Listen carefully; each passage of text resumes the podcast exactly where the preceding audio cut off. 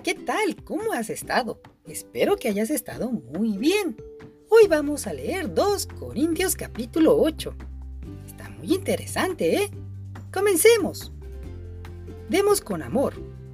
Hermanos míos, queremos contarles cómo Dios ha mostrado su amor y su bondad a las iglesias de la región de Macedonia.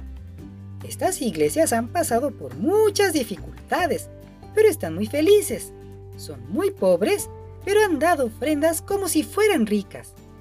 Les aseguro que dieron todo lo que podían y aún más de lo que podían.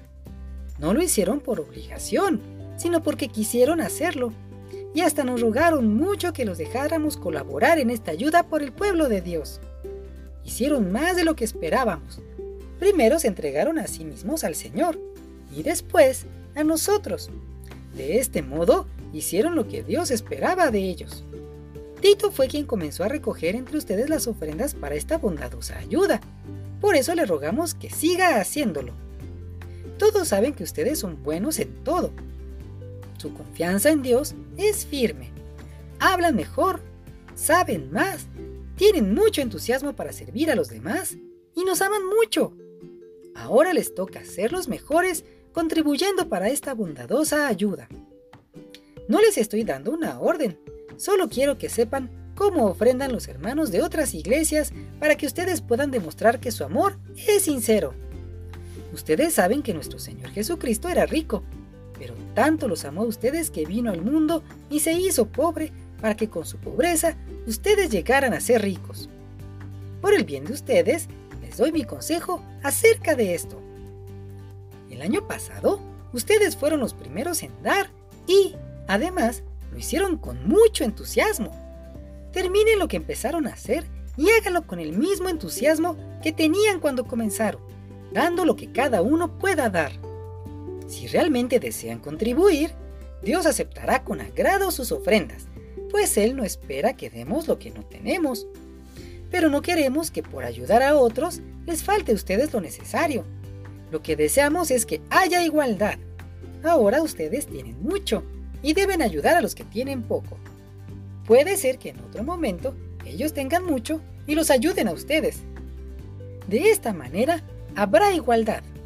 Como dice la Biblia, ni le sobró al que recogió mucho, ni le faltó al que recogió poco.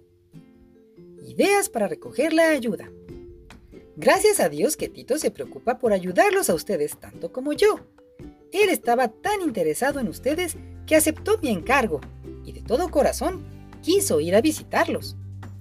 Junto con Tito, mandamos a un hermano en Cristo que trabaja mucho anunciando la buena noticia.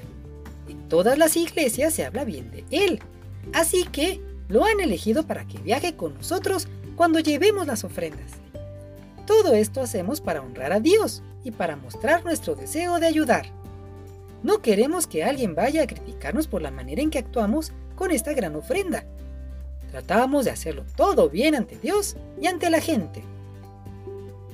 Con ellos dos, les enviamos a otro seguidor de Cristo, que muchas veces, y de distintas maneras, ha mostrado su deseo de ayudar.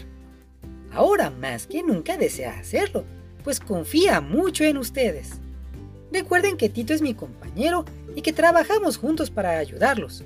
Recuerden que los otros dos seguidores, que van con Tito, son enviados por las iglesias y honran a Cristo. Por eso, demuéstrenle su amor para que las iglesias que los envíen sepan que teníamos razón de estar orgulloso de ustedes. Fin del capítulo 8. Mañana continuamos, amigo. Bye.